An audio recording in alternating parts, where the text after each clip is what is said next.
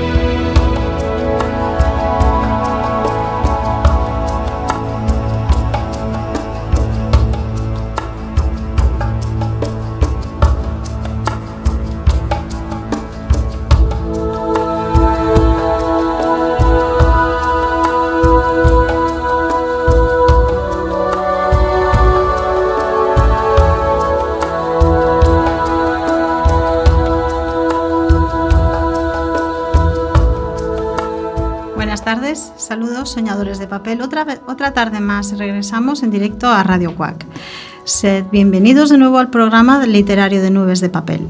Os habla Toñi Kelle y al frente de los controles está el genial, el mejor técnico del mundo mundial. Hola Mario Lois.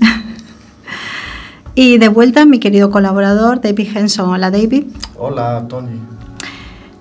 Pues eh, esta bonita tarde de inicios de diciembre os vamos a contar algunas cosas sobre el romanticismo en la literatura.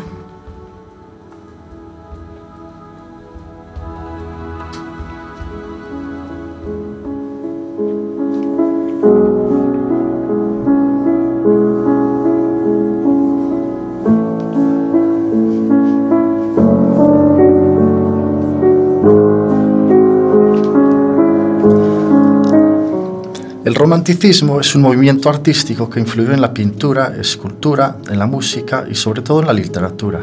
Surgió en Inglaterra y Alemania a finales del siglo XVIII y llegó al resto de Europa y América en el siglo XIX.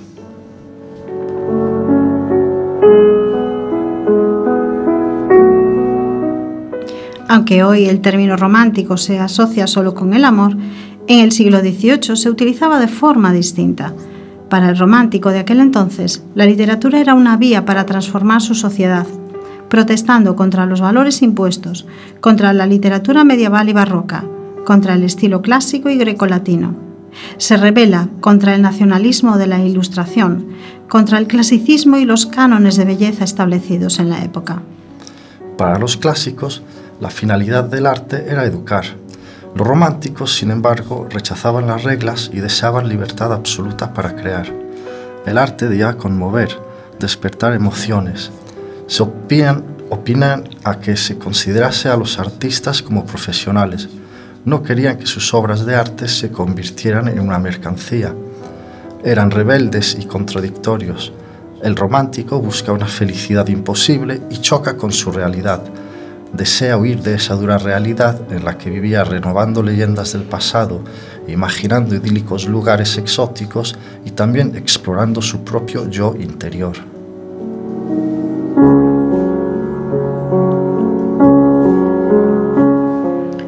El romanticismo se interesa en el individuo y en sus emociones.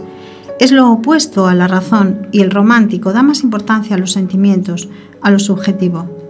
Rechaza el concepto de belleza universal, es decir, que la belleza no es para todos igual. Lo que a unos les resulta bello, a otros no.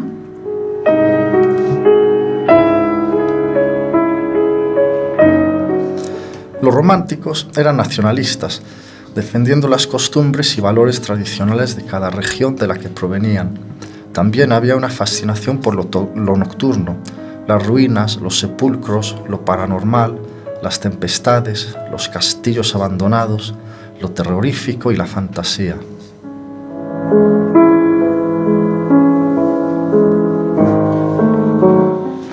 Respaldaban con entusiasmo el culto a la libertad y defendían que cada persona tiene derecho a expresarse y a proteger su individualidad frente a las normas de la sociedad. En muchos casos surge un sentimiento de vacío y soledad que lleva al romántico a sentirse pesimista e insatisfecho con su vida. Reacciona con melancolía y sufre desengaños debido a su rebeldía y su idealismo.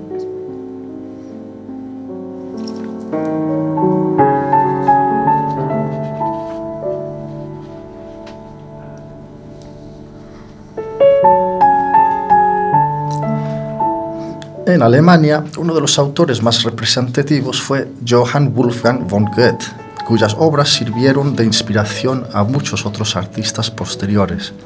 Entre ellos, una de las más destacadas es la, más, la famosa Fausto. Fausto es el símbolo de la búsqueda del conocimiento y del poder.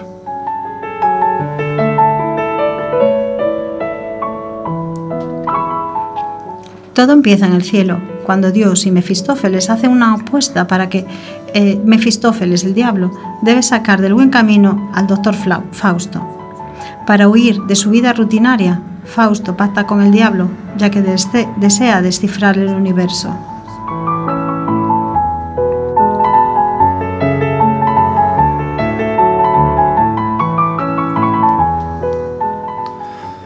Goethe, como buen romántico, habla de la soledad y expresa pesimismo a través de sus obras, incluso en su poesía, como por ejemplo en El atardecer de la vida.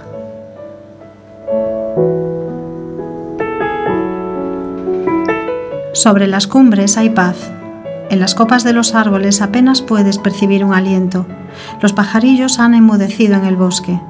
Espera, pronto descansarás tú también.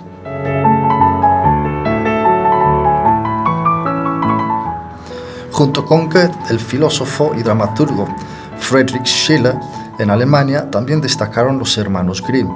Su labor no se limitó a recopilar historias de tradición alemana, sino que eran docentes e investigadores del lenguaje. Sus estudios del alemán son importantes para el desarrollo de los tratados lingüísticos del idioma alemán.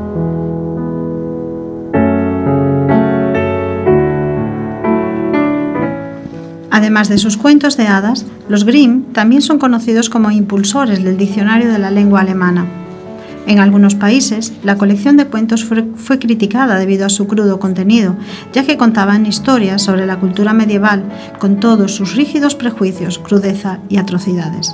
Los adultos ofendidos se oponían a los castigos impuestos a los malos de los cuentos. Un ejemplo se puede ver en la versión original de Blancanieves, donde la malvada madrastra, como castigo por su maldad, se le obliga a bailar con unas zapatillas de hierro ardiente, al rojo vivo, hasta caer muerta, lo cual no era muy educativo para los niños. Pero los hermanos Grimm siempre habían defendido que sus cuentos no estaban dirigidos a un público infantil, Finalmente, debido al éxito popular, los Grimm suavizaron sus relatos y ahora tal como los conocemos son un poco más tiernos. Los hermanos Grimm escribieron las historias de Blancanieves, Cenicienta, Hansel y Gretel, El gato con botas, Rapunzel, Purgarcito, Juan sin miedo, etc.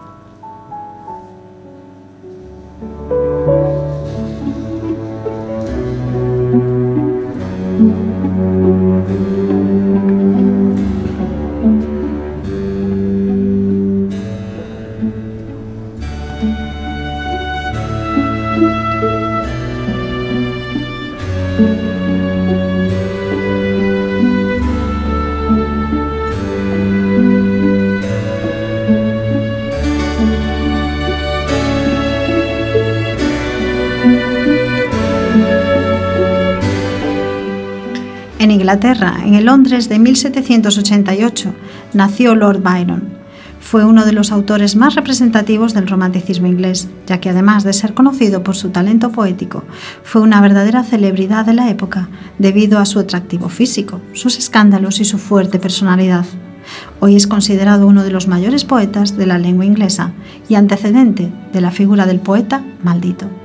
Defensor de la libertad de pensamiento y anarquista, el aventurero poeta inglés fue la personificación del héroe romántico.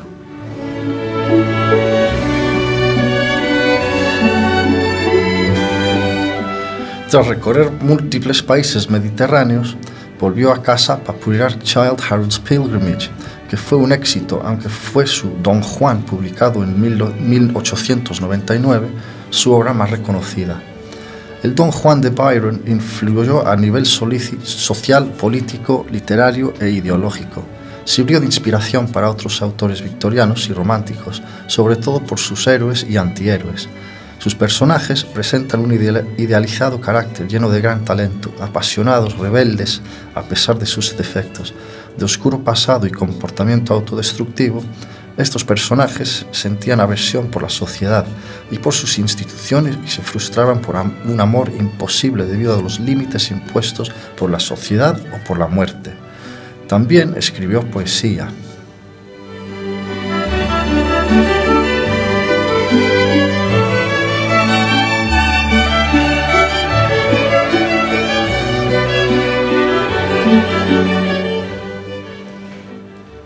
Camina, bella, como la noche, de climas despejados y cielos estrellados, y todo lo mejor de la oscuridad y de la luz se reúne en su aspecto y en sus ojos, enriquecida así por esa tierna luz que el cielo niega al vulgar día. Una sombra de más, un rayo de menos, habría mermado la gracia sin nombre que se agita en cada trenza de negro brillo, o ilumina suavemente su rostro, donde pensamientos serenamente dulces expresan cuán pura, cuán adorable es su morada y en esa mejilla y sobre esa frente son tan suaves, tan tranquilas y a la vez elocuentes, las sonrisas que vencen, los tintes que brillan y hablan de días vividos en bondad, una mente en paz con todo, un corazón cuyo amor es inocente.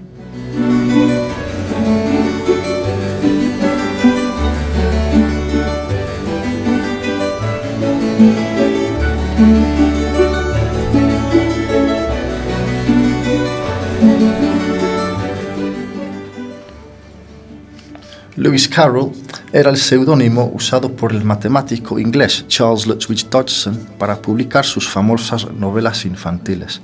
Su afición por la paradoja y el sinsentido le llevó a escribir su novela más famosa, Alice's Adventures in Wonderland, en 1865, y su secuela, Through the Looking Glass and What Alice Found There, en 1871.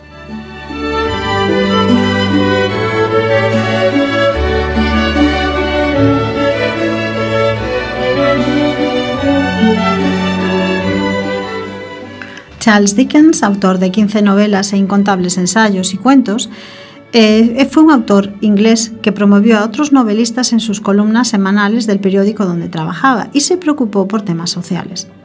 Destacó por escribir sobre Londres y sus grotescos y cómicos personajes, cuyos eh, más importantes personajes solían ser niños pobres como Oliver Twist, David Copperfield y Grandes Esperanzas, que son los títulos más famosos de Charles Dickens.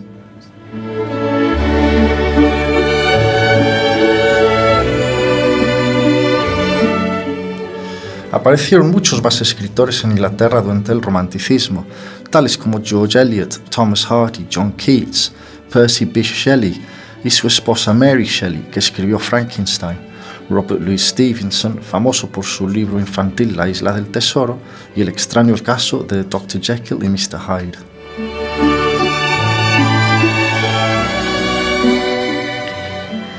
Wells, que escribió ciencia ficción, La máquina del tiempo, fue la primera de sus famosas obras y la pionera del género llamado romance científico. Vivió para ver el fin de la Segunda Guerra Mundial y su defensa de los derechos humanos influyó en la formación de la ONU, de la Organización de las Naciones Unidas.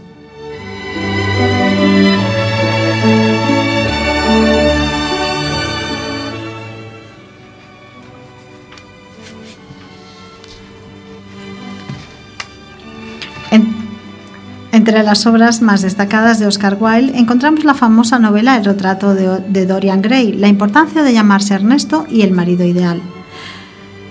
Oscar Wilde nació en Dublín en 1854 y como su madre quería tener una hija, vestía a Oscar de niña e incluso le envió a un colegio femenino de primaria. Más tarde se casó con una irlandesa de clase alta, Constance Lloyd, con la que tuvo dos hijos, desde entonces vivió una doble vida, por un lado, publicando comedias sociales de gran éxito y por otro, ocultando sus visitas a burdeles masculinos.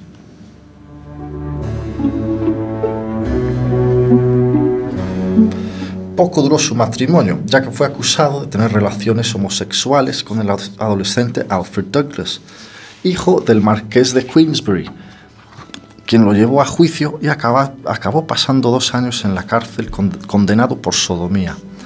Al salir en libertad se autoexilió en París y usó el nombre falso de Sebastian Melmoth.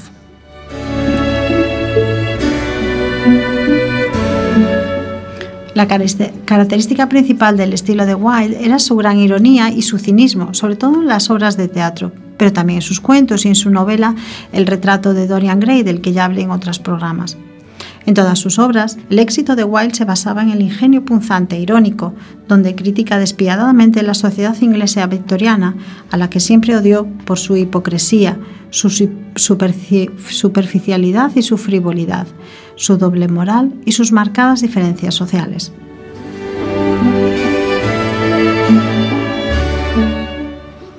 Wilde siempre vestía ropas extrafalarias y fue del típico dandy, irresponsable, refinado, elegante, excéntrico y vividor, pero también educado y culto. Fue el autor de muchas citas que son aún famosas, quizás un poco machistas, pero hay que recordar que él era homosexual y expresaba lo que veía en la sociedad que le rodeaba.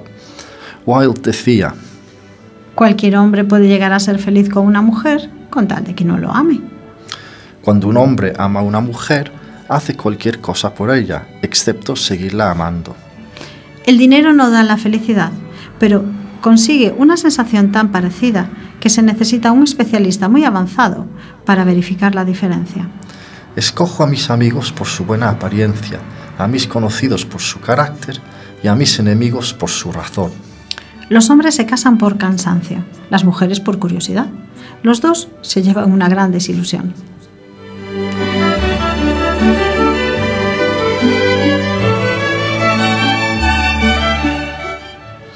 Walter Scott fue un escritor y poeta escocés del romanticismo británico.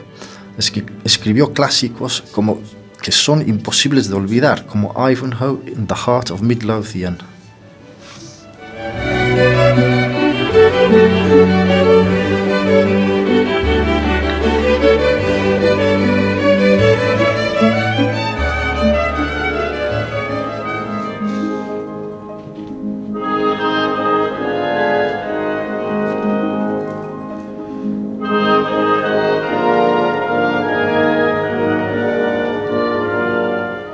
También hubo un gran número de mujeres que triunfaron en el romanticismo inglés, a pesar de que a veces tuvieran que utilizar seudónimos para ocultar sus nombres reales, ya que en esa época era más complicado el reconocimiento del trabajo de las escritoras femeninas.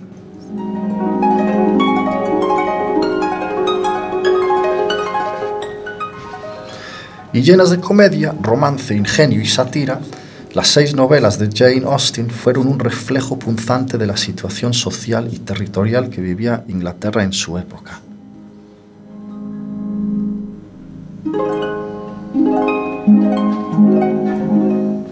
Comenzó a escribir siendo muy joven y su primera obra, Sense and Sensibility, tardó diez años en ser publicada.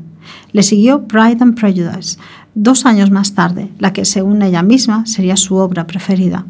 Sus últimas obras serían publicadas tras su muerte, a los 41 años, Emma, Lady Susan o Los Watson.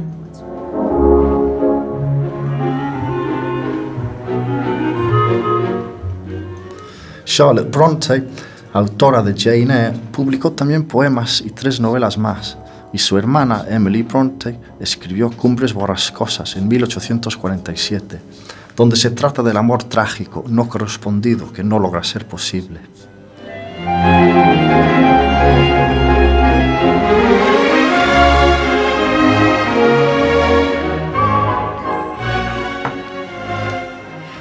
Figuras importantes en Francia son Chateaubriand, que fue político, diplomático, escritor y uno de los fundadores del romanticismo. Víctor Hugo, político también, además de novelista, dramaturgo y un personaje influyente en su época. Sus obras son muy variadas, novelas como Nuestra Señora de París y más de 15 obras de poesía como La tumba y la rosa y Quien ama no vive. Y sobre todo Los Miserables, estudio sobre el bien y el mal, narrado por el punto de vista social, psicológico y político.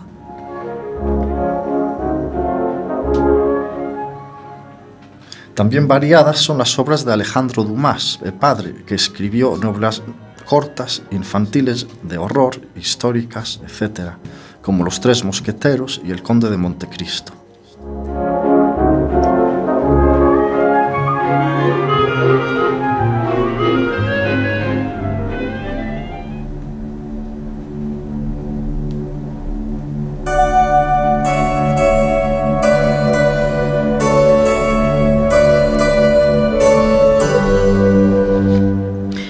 El romanticismo en Estados Unidos aparece a finales del siglo XIX, con un carácter distinto al europeo, ya no solo por las diferentes costumbres del continente americano, sino por sus paisajes y problemáticas. Surgen los cuentos, las crónicas de viajes, biografías, ensayos y memorias, pero sobre todo novelas históricas, sentimentales e incluso novela social, llenas de leyendas locales.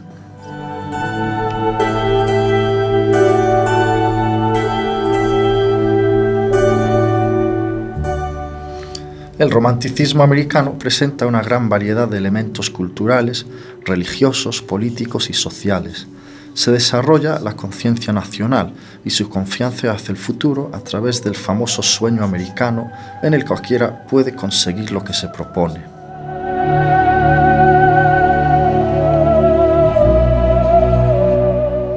Se considera habitualmente que Edgar Allan Poe es el que inauguró la corriente del romanticismo americano. En gran parte de sus relatos y poemas, este escritor explora la psicología humana, particularmente lo que se refiere a los impulsos, ya sean conscientes o inconscientes, de perversidad y autodestrucción.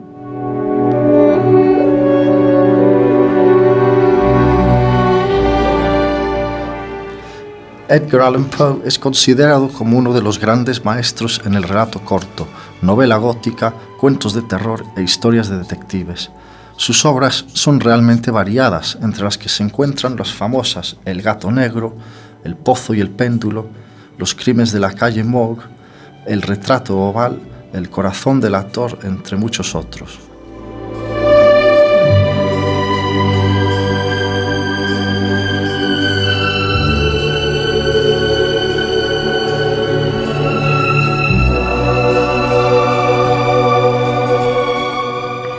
Los románticos americanos también están desencantados con su realidad y quieren cambiarla.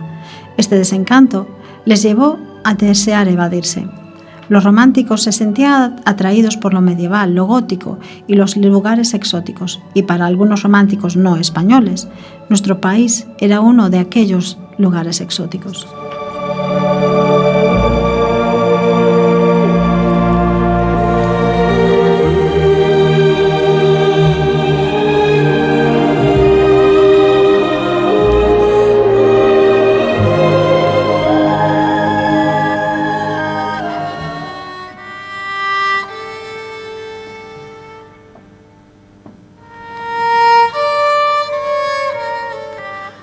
Un buen ejemplo es el americano Washington Irving, que, quien pasó un tiempo en España y escribió cuentos de la Alhambra.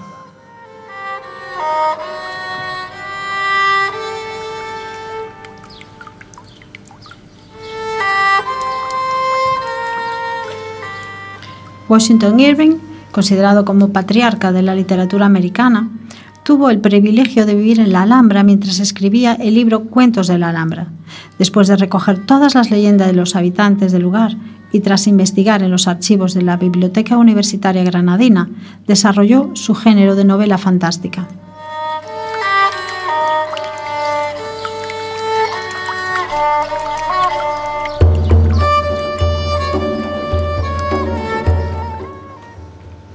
En 1829 se trasladó a Londres y publicó Cuentos de la Alhambra, referente a la historia de las leyendas de los musulmanes en España. Una de, esas leyendas es la Sala de los Abencerrajes.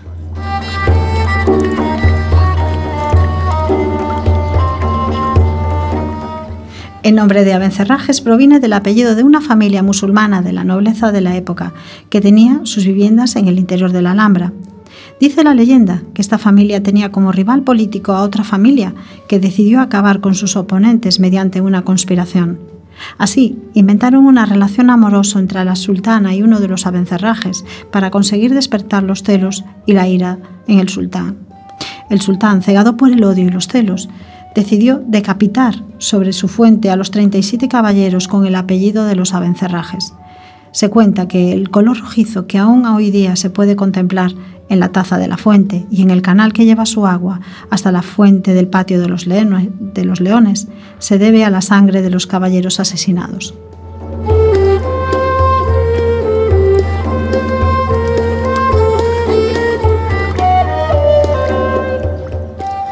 Otro de los relatos incluidos en Cuentos de la Alhambra es El suspiro del moro,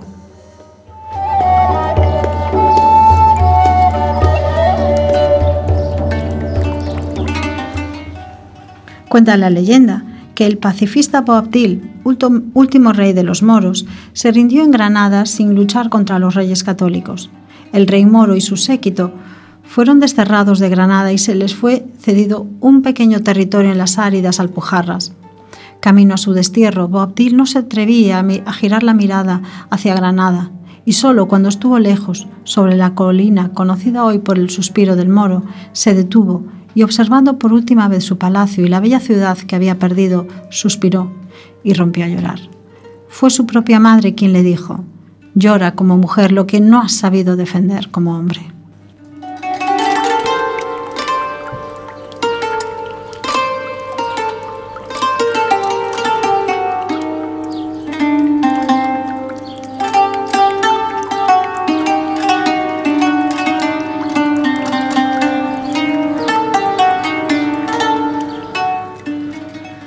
El periodo romántico en España fue tardío y fugaz. Llegó a su apogeo sobre 1830, durante la Primera Guerra Carlista.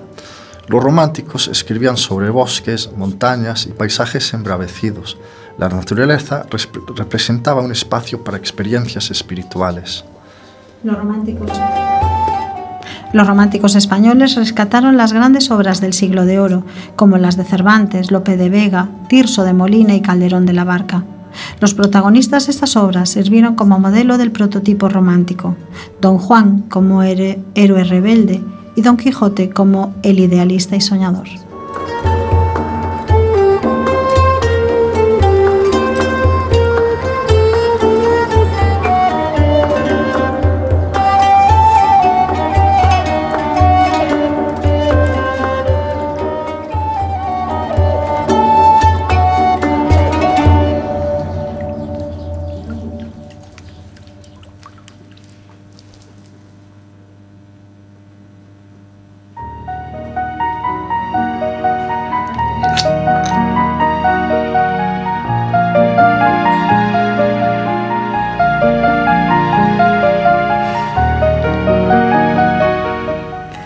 Las obras de Becker se hicieron famosas a su muerte.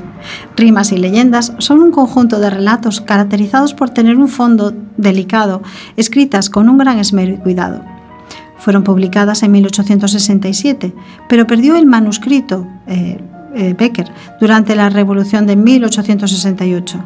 Lo reconstruyó casi de memoria y con la ayuda de algunas de las que habían sido publicadas en los periódicos de la época le dio el título del El libro de los gorriones y es conservada en la Biblioteca Nacional de Madrid. En ellas se entrecruzan en versos asonantes los recuerdos, el amor, el desengaño, la desesperanza y la muerte.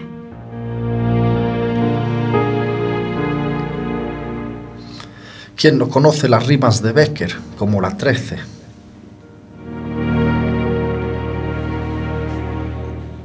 Tu pupila es azul y cuando ríes su claridad suave me recuerda el trémulo fulgor de la mañana que en el mar se refleja. Tu pupila es azul y cuando lloras, las transparentes lágrimas en ella se me figuran rotas gotas de rocío sobre una violeta. Tu pupila es azul y si en su fondo, como un punto de luz radia una idea, me parece que en el cielo de la tarde una perdida estrella.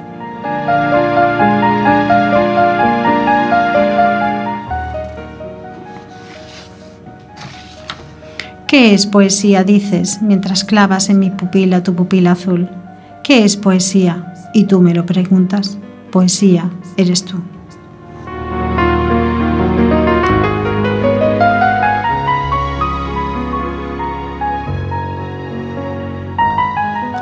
Y esta es la rima número 30. Asomaba a sus ojos una lágrima y a mi labio una frase de perdón Habló el orgullo y se enjugó su llanto, y la frase en mis labios expiró. Yo voy por un camino, ella por otro, pero al pensar en nuestro mutuo amor, yo digo aún, ¿por qué callé aquel día? Y ella diré, dirá, ¿por qué no lloré yo?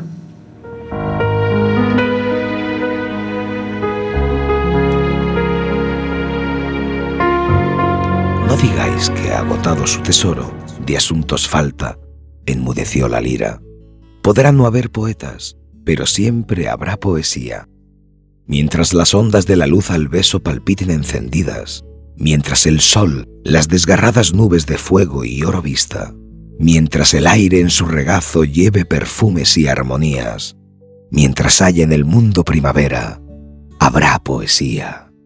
Mientras la ciencia a descubrir no alcance las fuentes de la vida, y en el mar o en el cielo haya un abismo que al cálculo resista, mientras la humanidad siempre avanzando no sepa a dónde camina, mientras haya un misterio para el hombre, habrá poesía.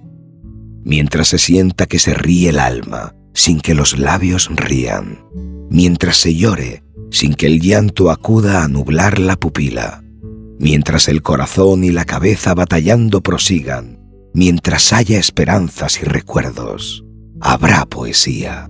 Mientras haya unos ojos que reflejen los ojos que los miran, mientras responda el labio suspirando al labio que suspira, mientras sentirse puedan en un beso dos almas confundidas, mientras exista una mujer hermosa, habrá poesía.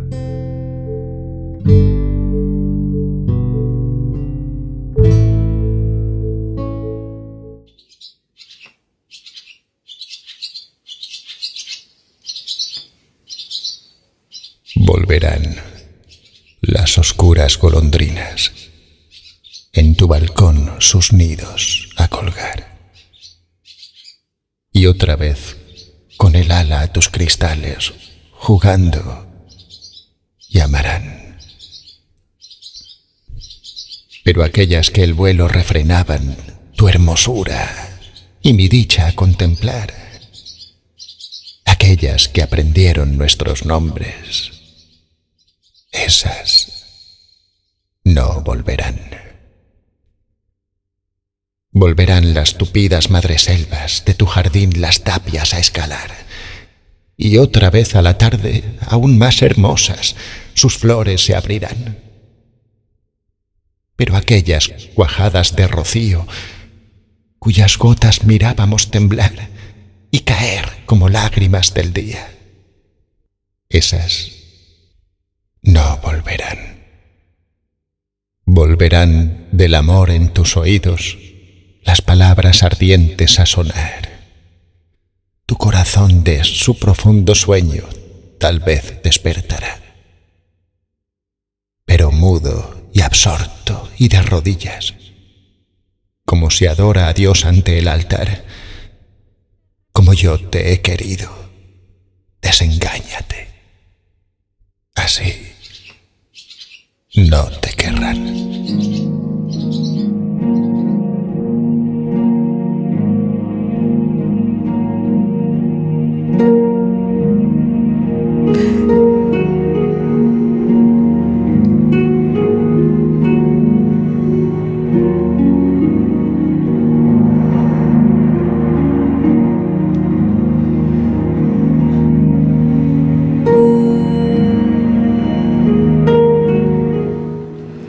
Sin embargo, el poeta español considerado como el más representativo del romanticismo en España es José de Espronceda, escritor romántico que vivió en España en los años 1808 y 1840, entre los años 1808 y 1842.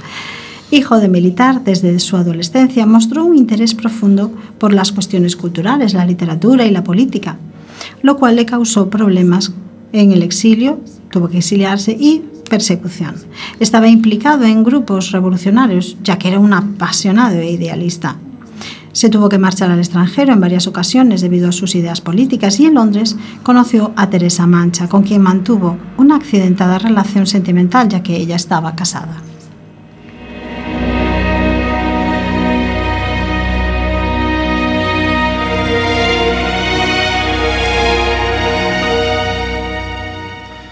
Cuando volvió a España se dedicó con mayor intensidad a la política y las labores de carácter periodístico. También participó activamente en la vida literaria de la capital y a pesar de sus frecuentes encarcelamientos y destierros, pudo escribir sus primeras obras.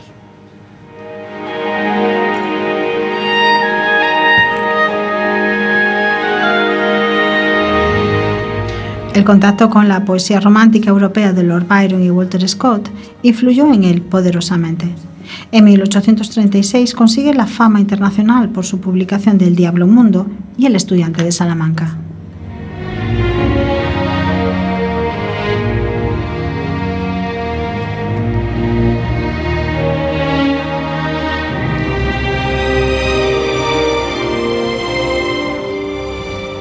Su producción poética está llena de un romanticismo exaltado, con ritmo, color y fantasía.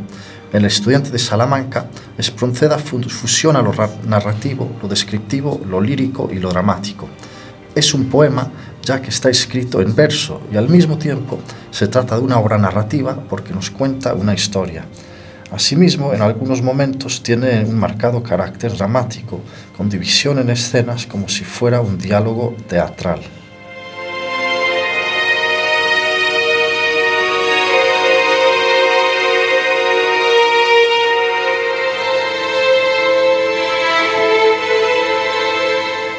El protagonista del estudiante de Salamanca es don Félix de Montemar, un joven noble estudiante en Salamanca de corrompidas costumbres, seductor y jugador. De él se enamora la bella e inocente Elvira, que tras ser abandonada por don Félix, enloquece y muere de amor. Para vengar su muerte, su hermano desafía a don Félix, pero muere en la pelea. Cuando el estudiante escapa, se le aparece una misteriosa figura femenina, don Félix, intuyendo una nueva aventura amorosa sigue a la visión, que le avisa varias veces para que cambie su conducta. La persecución por las calles de Salamanca se convierte en una pesadilla, ya que don Félix encuentra su propio entierro y más tarde participa en una macabra ceremonia de boda, en donde la novia es la calavera de Elvira. El esqueleto abraza fuertemente a don Félix y éste muere. Con el amanecer en la ciudad se rumorea que esa noche el diablo ha venido para llevarse al infierno a don Félix de Montemar.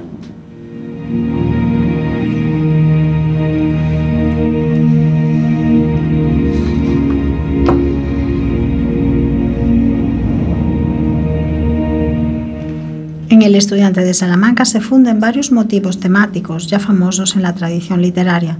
El mito de Don Juan Tenorio como héroe atractivo, la locura de la mujer protagonista no conseguir el amor, al igual que en Hamlet, la impresionante ronda espectral, la visión del propio entierro, la mujer transformada en esqueleto. Son todos temas muy frecuentes en el romanticismo.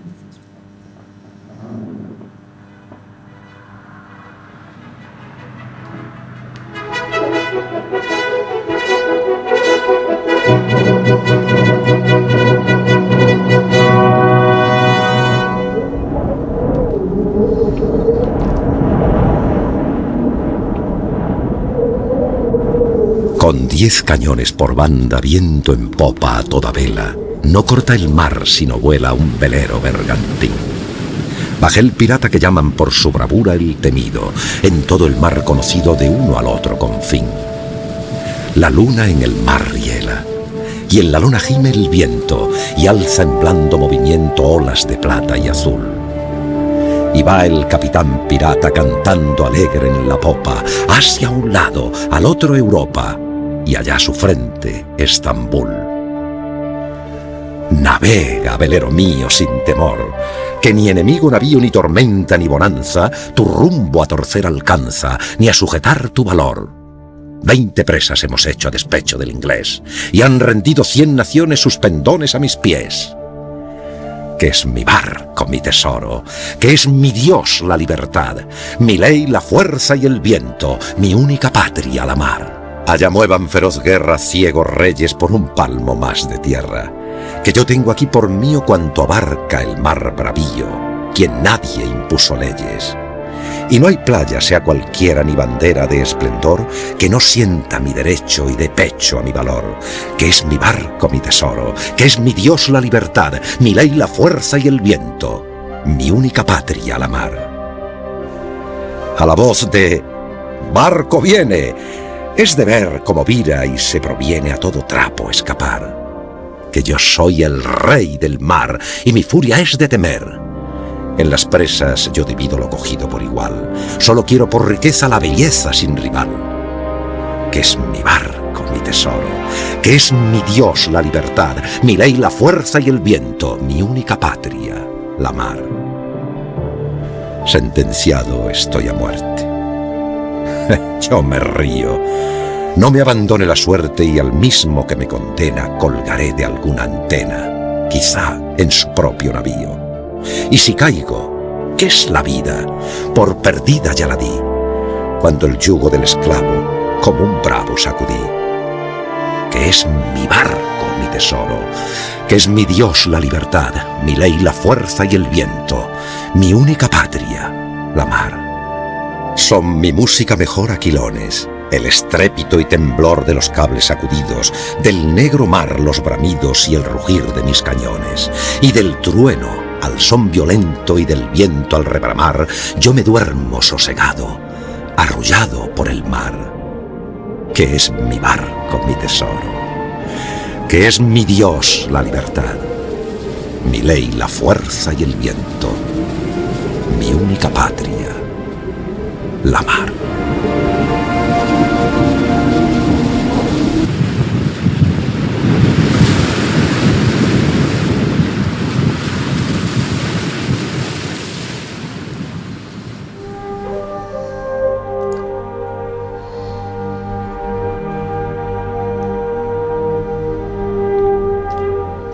En la canción del pirata se observa perfectamente la ideología romántica y personal del autor.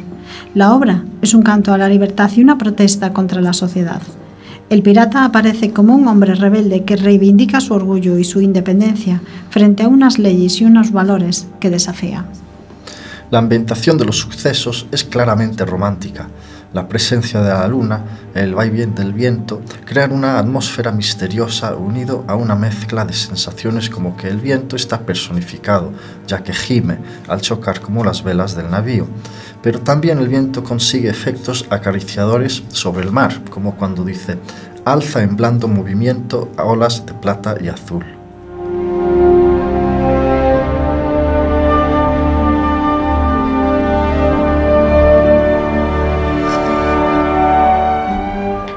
Espronceda dedicó su atención a seres marginados de la sociedad, el mendigo, el reo de muerte, el verdugo y el pirata. Estas canciones derivan de la canción francesa Proclamando la libertad y la independencia y exalta a un personaje proscrito, en el pirata en este caso, perseguido siempre, pero temido y libre, todo un romántico.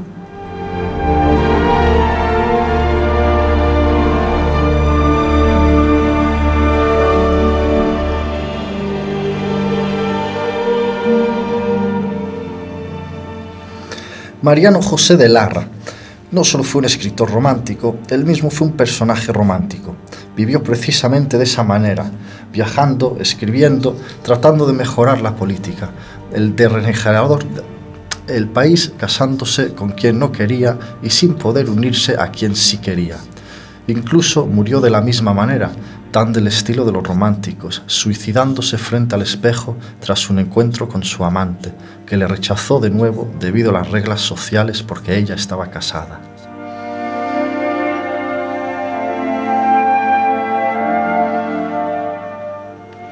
Larra fue un magnífico periodista y uno de los claves del éxito de sus escritos es su implicación personal, ya que se alejaba de la forma retórica tal y como se escribían por aquel momento los artículos periodísticos. Larra conseguía que sus artículos fueran de, categoría superior, la del género literario. Por eso se le considera el padre del periodismo moderno español. Larra cultivó todos los géneros, poesía, novela, ensayo y teatro. pero él mismo eligió el periodismo como plataforma desde la que cambiar las circunstancias de una España atrasada, inculta, analfabeta y carente de toda libertad.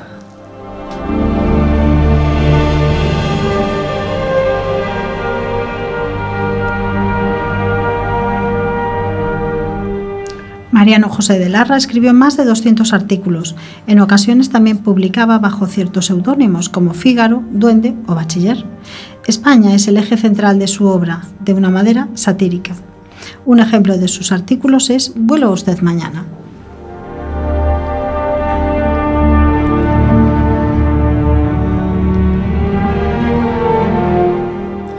Este artículo cuenta las peripecias de un extranjero adinerado que decide hacer una inversión en España. Su idea es emplear 15 días en conseguir los permisos necesarios, pero Larra le avisa de la imposibilidad de conseguir esto que se propone. Tras muchos meses, este extranjero no consigue hablar con ninguna persona de las que tenía previsto contactar para pedir los permisos. Todos los burócratas con los que debía hablar siempre dan la misma respuesta, vuelva usted mañana.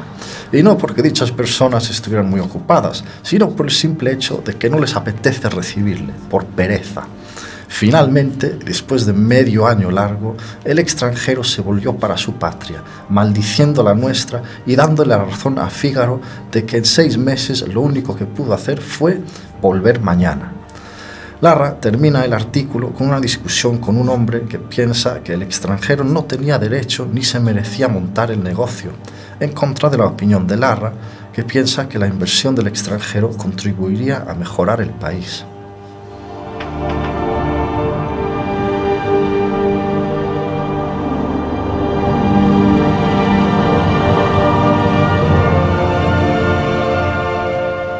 Larra criticaba una costumbre muy característica de la época, la pereza de los españoles en el trabajo, la inutilidad de la burocracia que sigue vigente aún en nuestros días. Una de las consecuencias de estos problemas con la burocracia es la misantropía y la xenofobia que critica Larra en todos sus artículos.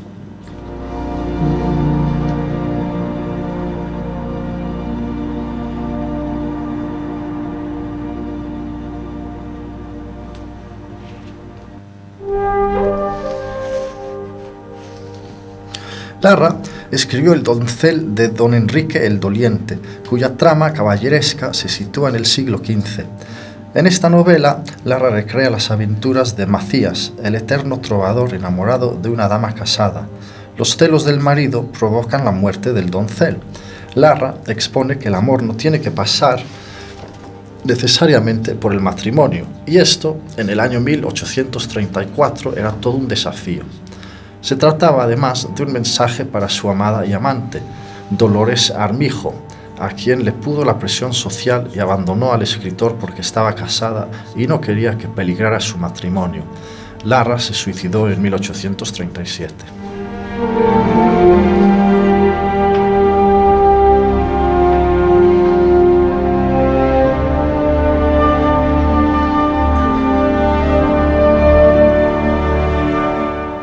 Con respecto al teatro romántico, el tema básico es el amor apasionado que choca contra las normas sociales, de ahí que casi siempre acabe en tragedia. Otros temas que predominan son la fatalidad y la venganza.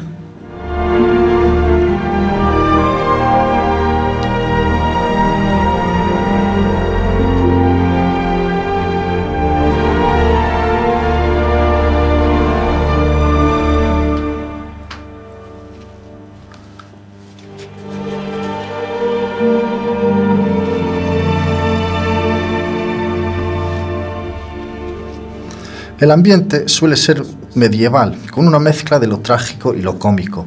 La finalidad no es educar, sino conmover. Se suele mezclar prosa y verso, contradiciendo la estética neoclásica. El héroe masculino es misterioso y valiente, mientras que la heroína es inocente y fiel, apasionada y ambos están marcados por un destino fatal, donde la muerte es la, la liberación.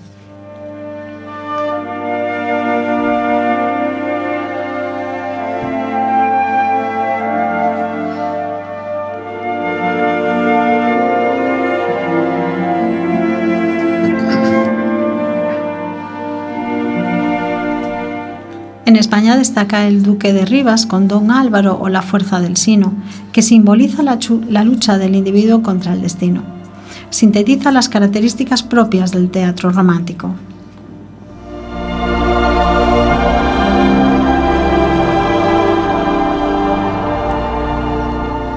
Zorrilla escribió el Don Juan Tenorio y cuenta la historia de un joven pendeciero que se redime gracias al amor por Doña Inés.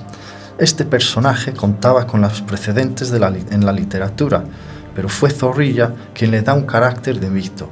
La clave fundamental de la obra es que el personaje consigue salvarse a través del amor y del arrepentimiento.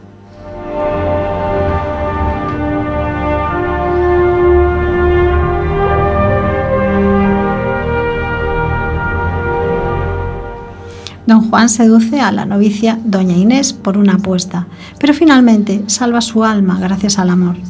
Imposible olvidar el monólogo de Don Juan Tenorio declarando su amor a Doña Inés. pues, vida mía. Reposa aquí y un momento olvida de tu convento la triste cárcel sombría.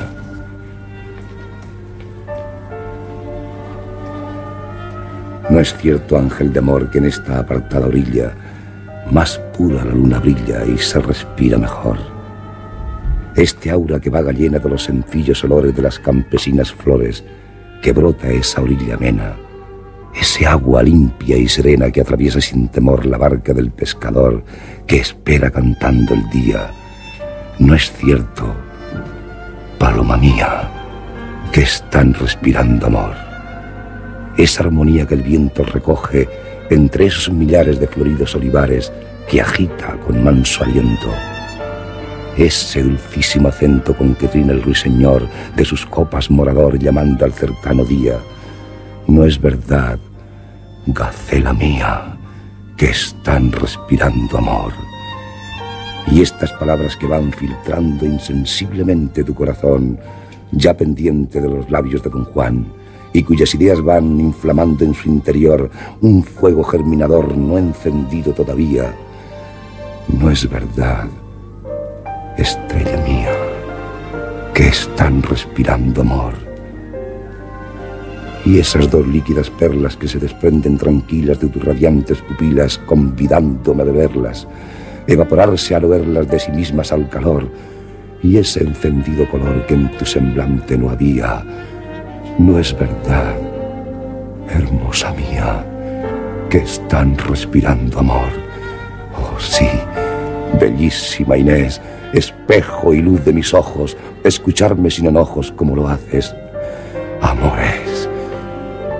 Mira aquí a tus plantas, pues, todo el antiguo rigor de este corazón traidor que rendirse no creía, adorando, vida mía, la esclavitud de tu amor. Callad, por Dios, oh don Juan, que no podré resistir mucho tiempo sin morir. Tan nunca sentido afán. Acallad por compasión, que oyéndoos me parece que mi cerebro enloquece y se arde mi corazón. Me habéis dado a beber un filtro infernal sin duda que a rendiros os ayuda la virtud de la mujer. Tal vez poseéis, don Juan, un misterioso amuleto que a vos me atrae en secreto como irresistible imán. Tal vez Satán puso en vos su vista fascinadora, su palabra seductora y el amor que negó a Dios. ¿Y qué de hacer? Ay de mí, sino caer en vuestros brazos y el corazón en pedazos me vais robando de aquí. No, don Juan, en poder mío resistirte no está ya. Yo voy a ti como va sorbido al mar ese río. Tu presencia me enajena, tus palabras me alucinan, y tus ojos me fascinan, y tu aliento me envenena.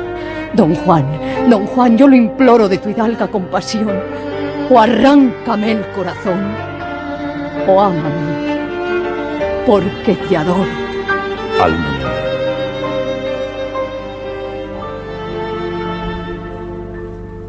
Esa palabra cambia de modo mi ser que alcanzo, que pueda hacer hasta que el Edén se me abra. No es Satanás, doña Inés, quien pone este amor en mí. Es Dios, que quiso por ti ganarme para él quizá. No, El amor que hoy se atesora en mi corazón mortal no es ese amor terrenal como el que sentí hasta ahora, no es esa chispa fugaz que cualquier ráfaga apaga, es incendio que se traga todo, eh, inmenso, Desecha pues tu inquietud, bellísima don Inés, porque me siento a tus pies capaz aún de la virtud. Sí, iré mi orgullo a postrar ante el buen comendador y o habrá de darme tu amor o me tendrá que matar. Don Juan de mi corazón.